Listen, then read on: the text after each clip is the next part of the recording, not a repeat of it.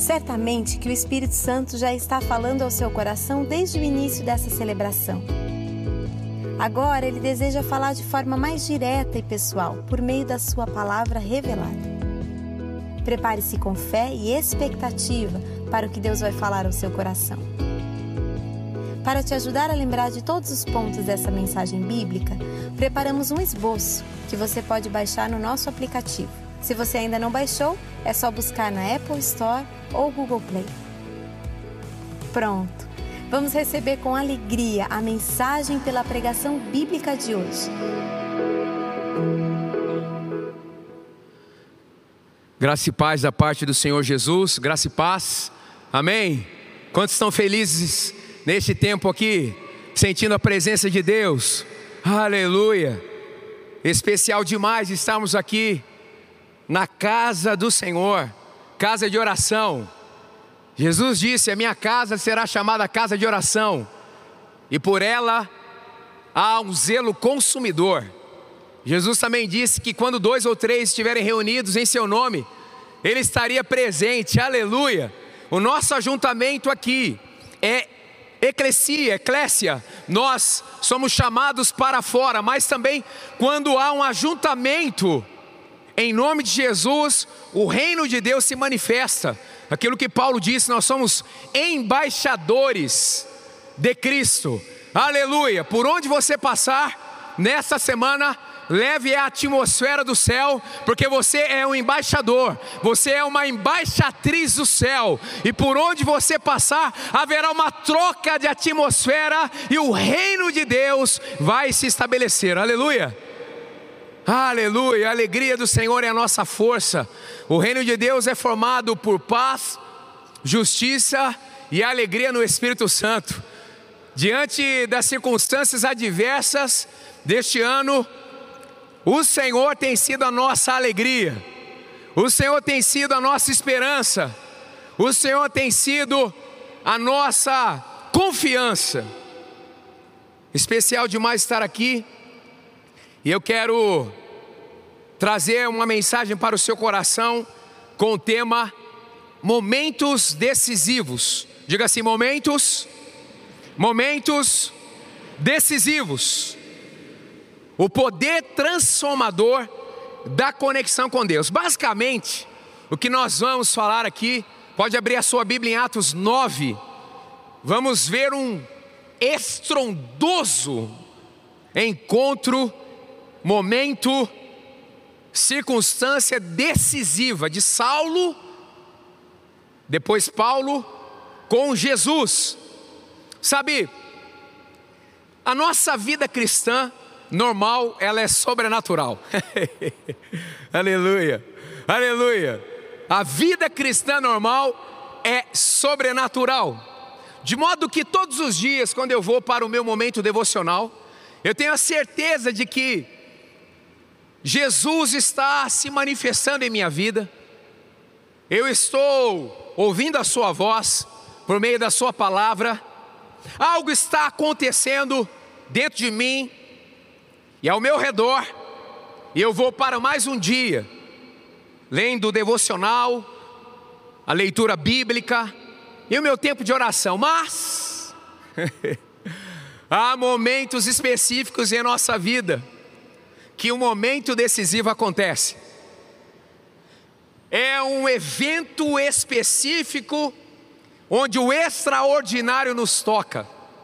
E a nossa vida, ela passa a não ser mais a mesma, ok? Quem tem Jesus não tem falta de nada, mas no momento decisivo, experiências marcantes, circunstâncias únicas, são fases que marcam a nossa vida e podem nos deslocar de uma forma gloriosa para o nosso destino.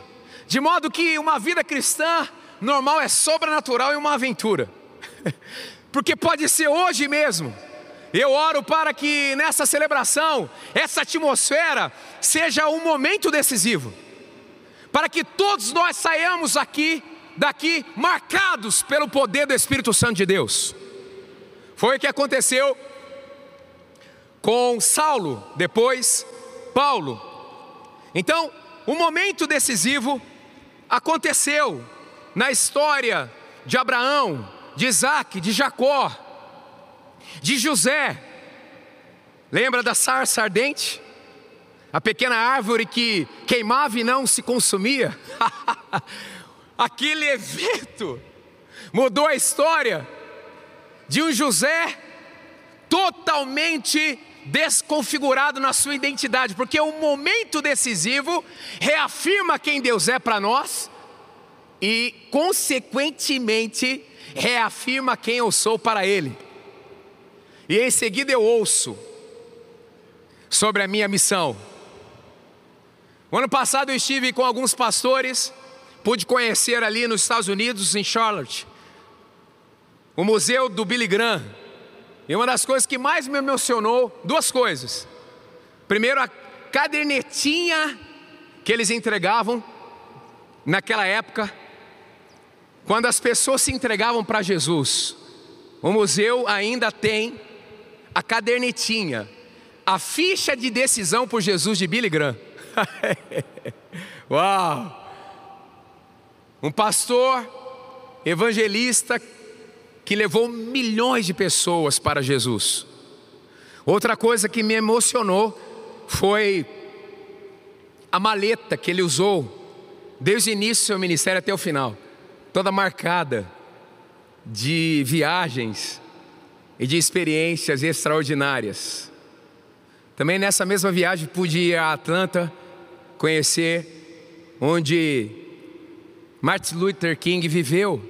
Pude colocar o meu corpo, encostar em um dos púlpitos que ele pregou. Billy Graham, Luther King, eles tiveram momentos decisivos com o Senhor.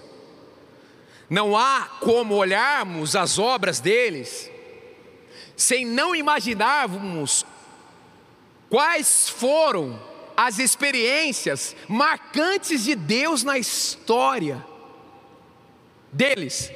Eu quero dizer uma coisa para você que veio neste momento, você que me acompanha. Deus armou esse cenário para ativar a sua espiritualidade. Eu quero declarar que o fogo do Espírito Santo vai começar a queimar na sua vida como nunca antes na sua história, porque nesta ocasião o Senhor marcou um encontro para transformar a sua realidade.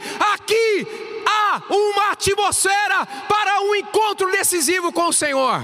Quantos querem? Quantos querem? Vamos aplaudir o Espírito Santo de Deus. Aleluia. Ele já está agindo. Eu estou incendiado aqui. aleluia, aleluia. Ah, eu estou falando daqui para você, mas estou recebendo também. Falei de dois contemporâneos que tiveram momentos decisivos com o Senhor, mas eu queria destacar aqui um homem chamado Rhys Howells. Ele, o Howells, ele discipulou muitos cristãos naquele contexto do avivamento na história do país de Gales, em 1904, 6, 8. Ele entendeu que para que haja a sustentabilidade no avivamento, é importante o discipulado. E essa história de House mexe muito comigo porque Deus foi trabalhando na história dele e a decisão dele por Jesus foi um momento decisivo. Ele tinha ido para os Estados Unidos e pegou uma febre tifoide e quase que desfalecendo, ele clamou, dizendo: Senhor, eu entrego minha vida completamente a Ti. Mas depois de cinco anos, ele teve um outro momento decisivo com o Senhor. Ele estava na Grã-Bretanha, ouvindo um pregador em uma convenção espiritual. E olha só que interessante. com o impacto da mensagem que ele ouviu sobre o Espírito Santo. Olha o que ele relata. Ele é. Ele tem uma, uma história de 1879 a 1950. Howells, ele relatou o seguinte: nunca havia recebido a revelação de que o Espírito Santo é uma pessoa, assim como Salvador, e que ele deve vir e habitar em carne e sangue em nós. De fato, a igreja conhece mais sobre o Salvador, que só esteve na terra por 33 anos, do que sobre o Espírito Santo, que está aqui por dois mil anos. Eu pensava que ele era somente uma influência que vinha sobre nossas reuniões, e isso era o que muitos de nós pensávamos sobre o avivamento. Eu nunca tinha percebido que ele devia habitar em um corpo, assim como Jesus teve um corpo quando viveu. Aí continua. Howells sentiu que Deus havia dito a ele que precisava de um corpo para que o Espírito Santo habitasse. Presta atenção. O Senhor pediu para ele que ele permitisse que o Espírito Santo o enchesse completamente. Deus queria uma entrega incondicional. A partir dessa reunião, Howells caminhou para um campo e clamou ao Senhor. Ele estava consciente de que uma vez que se entregasse completamente a Deus, seria para sempre. Ele chegou, chorou, digo, por dias e perdeu 4 quilos. Passou os dias seguintes sozinho com o Senhor, sofrendo enquanto tomava essa decisão de uma rendição completa. Durante esse tempo, ele permitiu que Deus limpasse todos os seus pecados. Lembrou que o Pai não aceitaria uma entrega superficial. Tenho dito aqui nesta casa que a vida cristã só não dá certo se ela for superficial. A experiência dele continua, dia após dia, o processo seguiu. O Espírito Santo estava entrando como Deus, e aquilo que era permitido que os homens comuns fizessem, ele disse, não seria mais permitido para ele, Howells.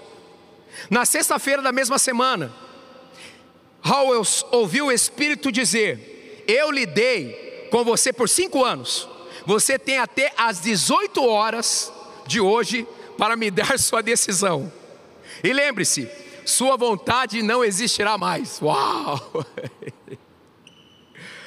De nenhuma forma eu permitirei que você crie corrente cruzada. Para onde eu te enviar, você irá. O que eu te disser, você fará. Sentindo a pressão e o peso de morrer para si mesmo, para sempre, Howells pediu um tempo ao Espírito Santo, mas ele disse: até às 18 horas. O Espírito Santo disse. Eu ouvirei o que você decidiu, Howells. Depois disso, eu nunca mais te darei nesse sentido outra chance. Aí ele relata: minha vontade teria de desaparecer. Eu nunca mais seria escolha, não deveria questioná-lo em nenhum dos seus pensamentos, palavras ou motivos. A cada dia ele me limpava e me moldava, de modo que eu nunca mais conseguiria voltar à minha antiga vida. Depois, ele me deu uma hora para decidir se eu viveria para mim mesmo ou se o deixaria viver em mim. O meu destino eterno dependeu dessa hora. Quantos estão comigo aqui? Uau! Conforme se aproximavam das 18 horas do quinto dia, chegou o momento de Howells revelar sua decisão. Às 17h59, depois de muita luta, ele escolheu render-se e entregar-se totalmente ao Senhor no momento exato. Na mesma hora o Espírito Santo o invadiu. E Howells foi transportado para outro universo. E aí ele relata que Deus falou com ele. Simplesmente, a partir daí, ele começou, começou uma escola, um college, que tinha muito a ver com intercessão. A história cristã conta que os intercessores formados por Howells, eles interferiram na Segunda Guerra Mundial. eles oravam e Hitler ia perdendo forças e territórios. Diversas histórias verídicas sobre isso. Ele simplesmente fundou uma escola onde, anos depois, Reiner de Bonk estudou lá. Se for na nossa classe do college, nós temos uma imagem do Bonk, simplesmente o Bonk que se formou nessa escola, onde Howells, depois da entrega radical, entre outras coisas também, fundou uma escola para preparar servos do Senhor e servas. Bonk estudou lá, e simplesmente esse evangelista ganhou mais de 75 milhões de pessoas para Jesus. Tudo a partir de uma entrega em um momento decisivo. Pois bem, Atos 9. Atos 9. Vamos lá. Quantos estão com a Bíblia aberta aí? Ou ligada? Enquanto isso, a conversão de Saulo. Enquanto isso, Saulo respirava ameaças de morte contra os discípulos do Senhor. Olha só. Matando em nome de uma religião. Era assim que ele vivia. Dirigindo-se ao sumo sacerdote, ele pediu-lhe cartas para as sinagogas de Damasco, de maneira que, caso encontrasse ali homens ou mulheres que pertencessem ao caminho, ao cristianismo, discípulos genuínos de Cristo, eram conhecidos como os do caminho, pudesse levá-los presos para Jerusalém. Em sua viagem, quando se aproximava de Damasco, de repente, diga assim, de repente, esse é o momento decisivo. aleluia, aleluia, aleluia. A gente vai fazendo o nosso devocional diariamente quando, de repente, aleluia, numa madrugada você acorda e, de repente, aleluia. Um dia você está na sua célula mais uma vez e, de repente, o Espírito Santo invade a sua célula. Aleluia. Você está mais num tempo de oração com a sua família e, de repente, os seus filhos são cheios do Espírito Santo. Aleluia. Aleluia, aleluia. Você mais uma vez está sentado na cama orando com a sua esposa e, de repente, um começa a profetizar no outro. Aleluia. Aleluia. Aleluia. Você está em mais um momento de oração e, de repente, o Senhor fala sobre o seu chamado. De repente brilhou ao seu redor uma luz vinda do céu. Ele caiu por terra e ouviu uma voz que lhe dizia: Saulo, Saulo, por que me persegue? Uau, Jesus falando com ele. Por quê? Porque ele perseguiu os cristãos, mas quem persegue os cristãos persegue a Jesus. Eu declaro sobre a sua vida toda ameaça infundada contra você de homens cai por terra nesta manhã em nome de Jesus.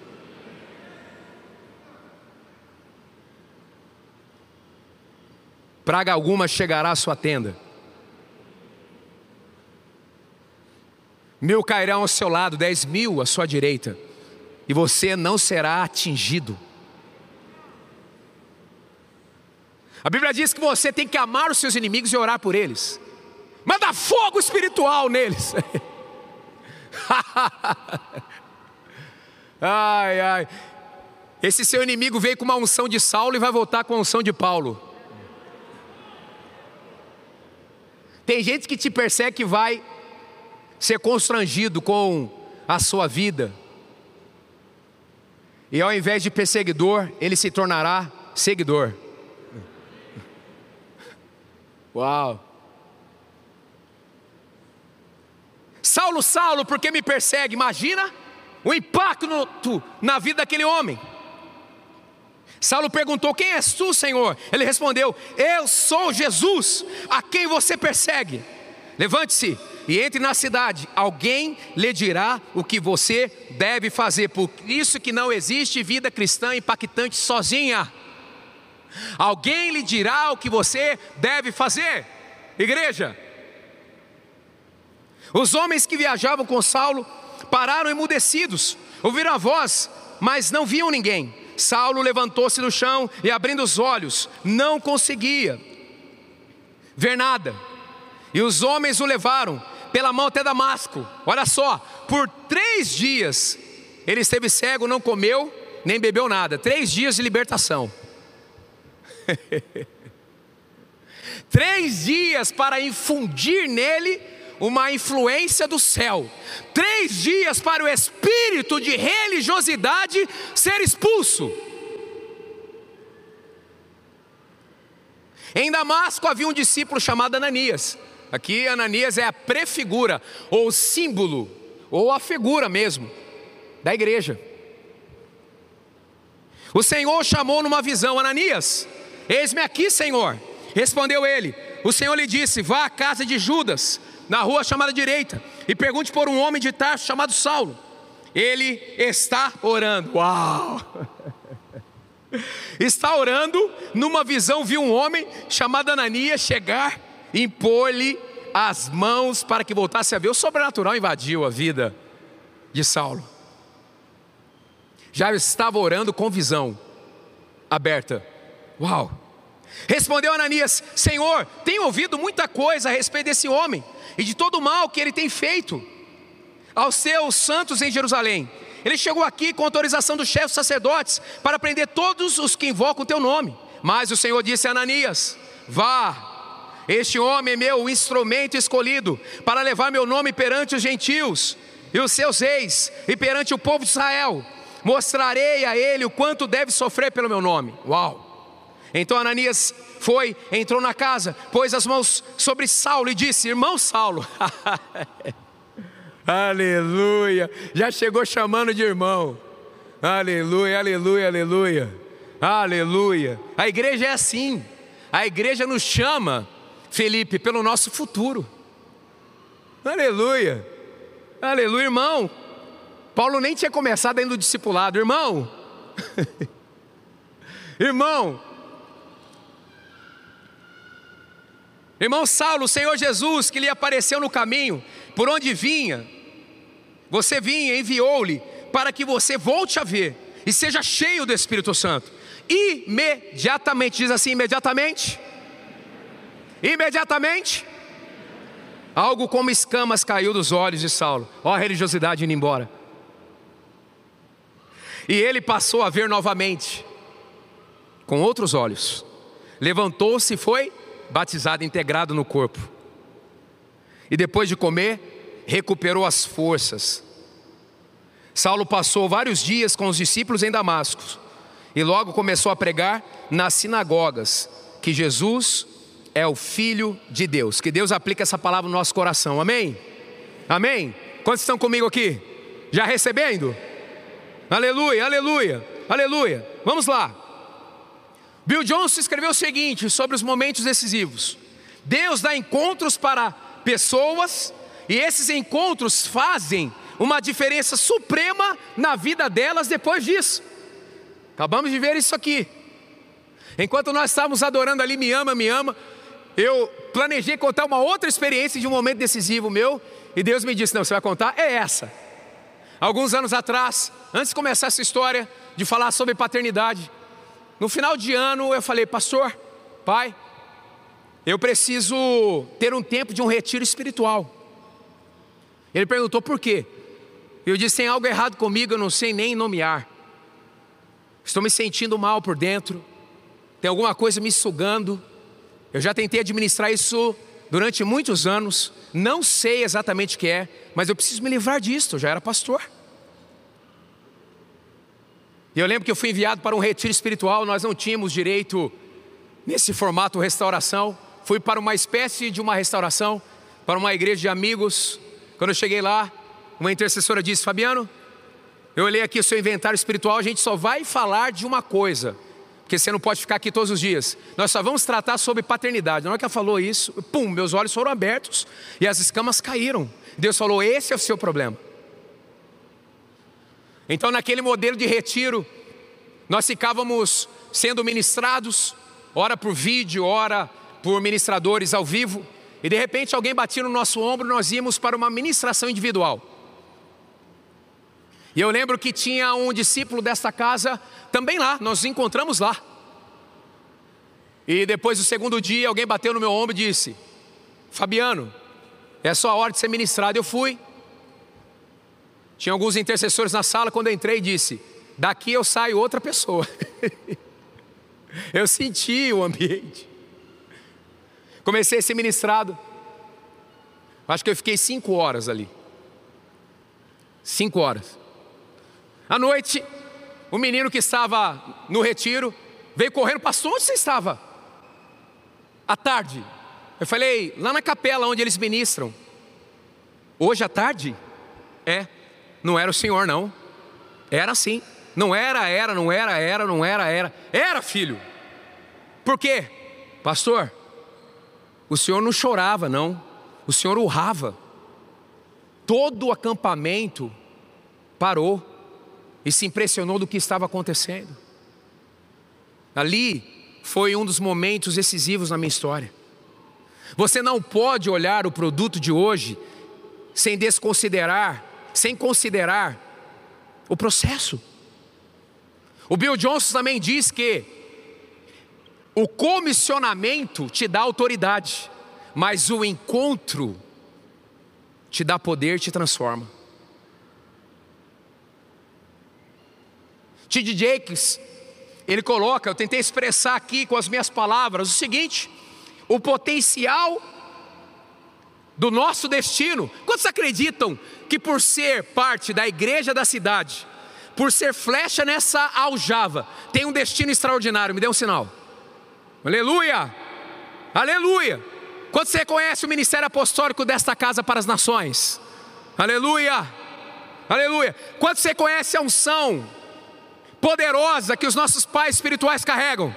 Aleluia! Vamos aplaudir a obra do Espírito Santo nesta casa de oração, nesta igreja, não é brincadeira não. Aleluia! Aleluia! Aleluia! Então olha só, inspirado no livro esmagado, eu coloquei o seguinte: o potencial do nosso destino muitas vezes é ofuscado pela nossa imaturidade espiritual. Entenda aí. Você tem um destino extraordinário, mas o vaso rachado, ele não consegue conter o óleo. Proporcionalmente ao seu destino extraordinário, você precisa ter uma espiritualidade contagiante. Você precisa ser cheio do Espírito Santo. Você precisa ter fome e sede por Ele, de uma forma crescente, todos os dias. Eu quero declarar sobre a sua vida. Você está sendo agora levado para um novo nível de fome e sede espiritual como nunca antes na sua história. É isso que nos empurra para os momentos decisivos. Vamos lá. No app da igreja tem o esboço aí. Quase todo ele, mas as ideias principais estão aí. Você experimentará momentos decisivos e transformadores com Deus, quando você deixar, primeiro, deixar definitivamente as limitações e as prisões da religiosidade. Igreja da cidade, vamos repetir esse ponto, porque o Espírito Santo diz para mim que nesta manhã, nesta ocasião, muitos deixarão definitivamente as limitações e as prisões da religiosidade. Vamos repetir esse ponto. Põe aí, por favor, o GC. Vamos lá. Um, dois, três. Deixar definitivamente as limitações e as prisões da religiosidade. Quantos querem? Quantos querem? Quantos querem?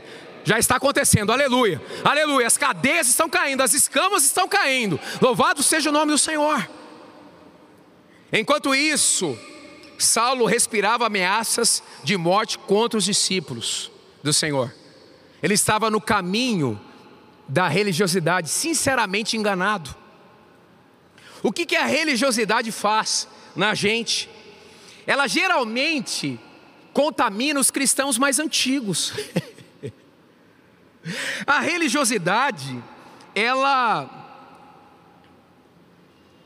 traz orfandade, ela traz inveja. A religiosidade faz com que a gente tenha uma vida hipócrita. Aliás, se você quer ouvir uma grande mensagem sobre hipocrisia, vá no canal do Eleve Juventude. E a Mariana Madaleno pregou sábado retrasado aqui.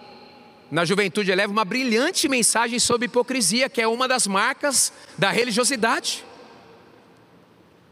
A ausência da alegria é a marca da religiosidade. Eu tenho Cristo, mas não desfruto de Cristo. Eu tenho Cristo, mas não desfruto da faceta do Espírito Santo, que é alegria. Tem algo errado, é a religiosidade.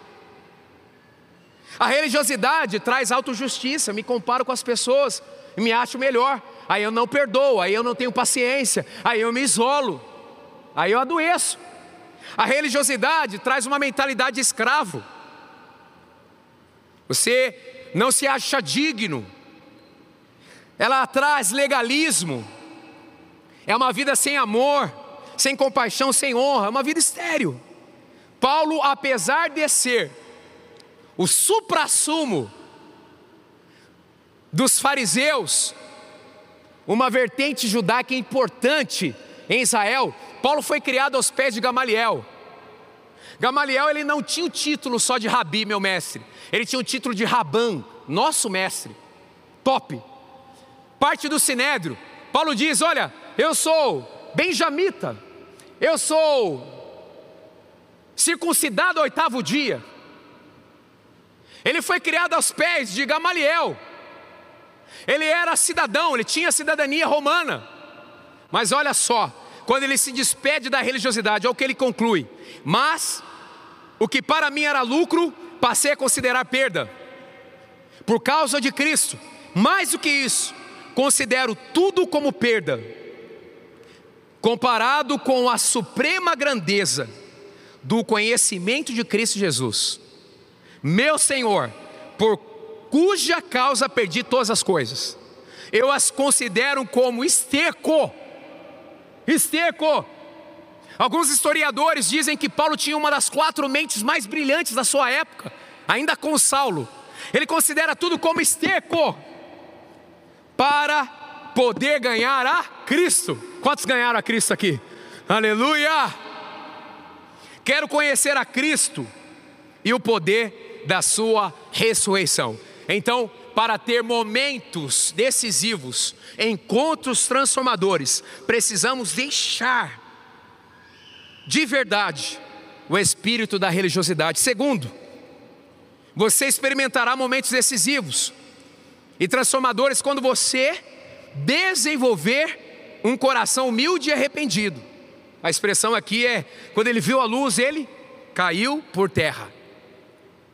Efésios 4, 22, 24. Quanto à antiga maneira de viver, vocês foram ensinados a despir-se do velho homem, que se corrompe por desejos enganosos, a serem renovados no modo de pensar e a revestir-se do novo homem. Paulo escrevendo, pelo Espírito Santo inspirado, criado para ser semelhante a Deus em justiça e em santidade, provenientes da verdade. Hebreus 12, 14. 14 esforcem-se para viver em paz com todos e para serem santos. Sem santidade, ninguém verá o Senhor. Paulo então ele expressa ali, quando ele cai por terra, ele reconhece quem Deus é e quem ele é. Ele reconhece que ele precisa despir-se da religiosidade e de ter uma vida em Cristo de santidade. Sem santidade ninguém verá o Senhor. Quanto mais você estiver com as suas mãos limpas e o seu coração puro, mais experiências marcantes com o Senhor você terá. Terceiro, você experimentará momentos decisivos e transformadores com Deus. Quando você aprimorar sua capacidade de ouvir a Deus. Aprimorar a sua capacidade de ouvir a Deus. Ouviu uma voz, ele, Saulo, que lhe dizia: Saulo, Saulo, por que me persegue? Tem hora que Deus tem que repetir o nosso nome duas, três vezes, né? Felipe, incredulidade, né? Ei, eu declaro sobre a sua vida, ó, pou, destapou os seus ouvidos aí, ó, destaparam os seus ouvidos espirituais. Você vai ouvir a Deus como nunca antes, amém? Lá na galeria, aleluia. Ei, aleluia, aleluia, aleluia. Olha só o que diz o texto de João 10, as minhas ovelhas ouvem a minha voz. Onde estão as ovelhas de Jesus aí? Eu as conheço, elas me seguem. Eu lhes dou a vida eterna e elas jamais perecerão. Ninguém as poderá arrancar da minha mão. Colocando de uma forma bem simples, temos quatro chaves para ouvirmos a voz de Deus diariamente: a quietude, a nossa percepção, a consciência da presença de Deus, a visão, a própria audição e escrever aquilo que nós ouvimos. Aí nós vamos treinando os nossos ouvidos. Aleluia. Receba uma capacidade nova para ouvir a voz de Jesus. Aleluia. Quarto, você experimentará momentos decisivos e transformadores com Deus quando você renovar diariamente sua compreensão da obra perfeita e completa de Cristo. Saulo perguntou: Quem és tu? E ele respondeu: Eu sou Jesus, a quem você persegue. Os momentos decisivos são marcados pelas questões: quem Deus é, quem nós somos e o que Ele espera de nós. Aleluia! Toda experiência espiritual marcante tem a ver com a nossa capacidade de perceber que Jesus está dentro de nós e quer se manifestar a partir de nós. Assim já não sou eu quem vive, mas Cristo vive em mim. Esta palavra ou verbo viver, exal, que significa a verdadeira vida. Jesus em nós nos traz a verdadeira vida e nos impulsiona para uma vida com encontros marcantes com o Senhor. Que os nossos olhos, como está em Efésios 1, 18, sejam iluminados para que possamos conhecer a grandeza do poder que está em nós. É o mesmo poder que ressuscitou Cristo dentre os mortos. Por isso que a nossa vida não deve ser natural, mas sim naturalmente sobrenatural.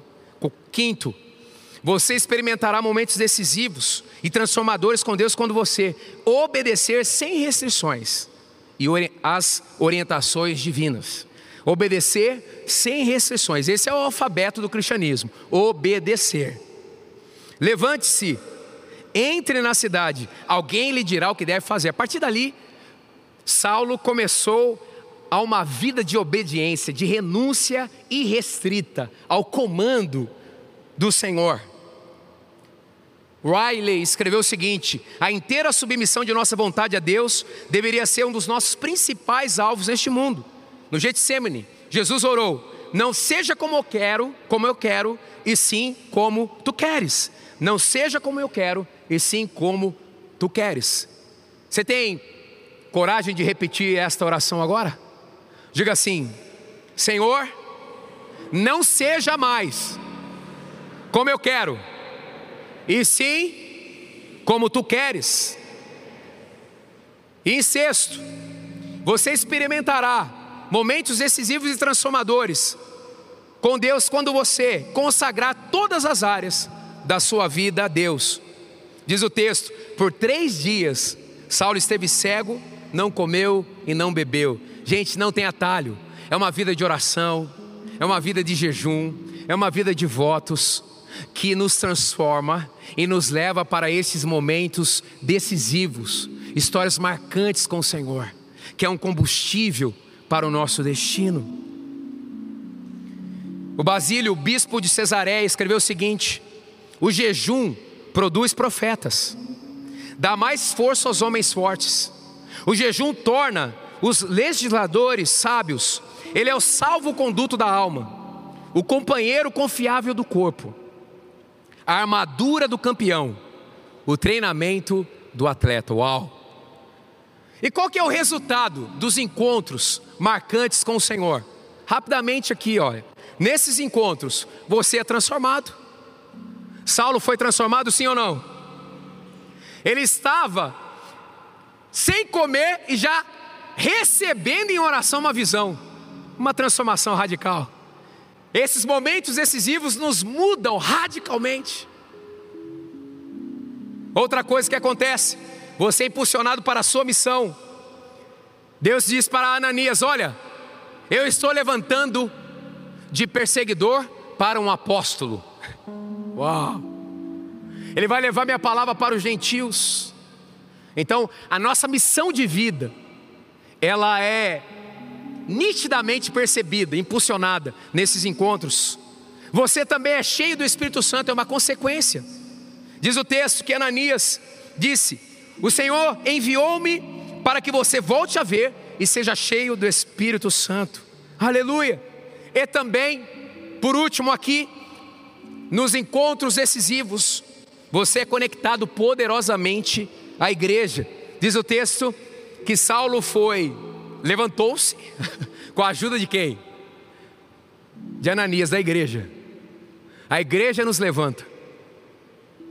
A igreja nos batiza e diz assim: você faz parte da família espiritual.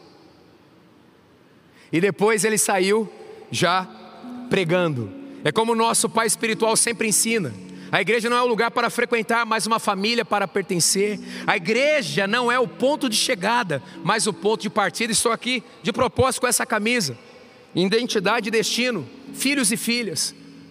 Salmo 127, nós somos flechas na aljava. O nosso destino passa pela unção dos nossos pais. Queria que você ficasse em pé agora. Fique em pé. Quantos recebem essa mensagem no coração? Na vida. Eu quero ler uma oração aqui. E você vai concordar. Enquanto eu vou orando, você vai dizendo sim, sim, sim. Amém? Combinado? É uma oração para essa entrega radical. Para que Deus te mantenha nesse caminho dele mas também te surpreenda com momentos marcantes e decisivos. E a ampulheta já virou, e Deus fará isso em sua vida, no novo nível a partir de hoje. A oração é assim.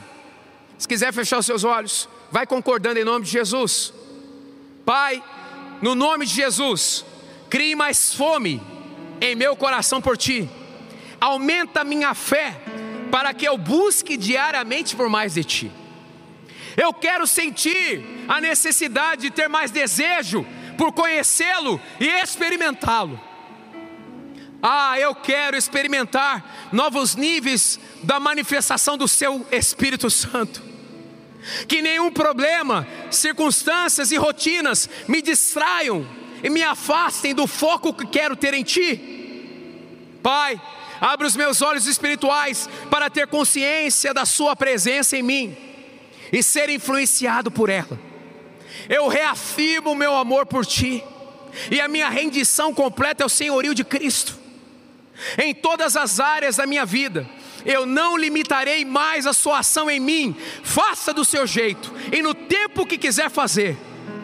Que a manifestação do seu poder seja bem-vinda em mim, venha sobre mim, me faça conhecer-te mais, ser transformado por ti, me faça cumprir minha missão, levando a sua atmosfera nos meus níveis de influência. Estou pronto para ter experiências que impactarão minha vida para sempre. Eu oro assim, confiantemente, em nome de Jesus.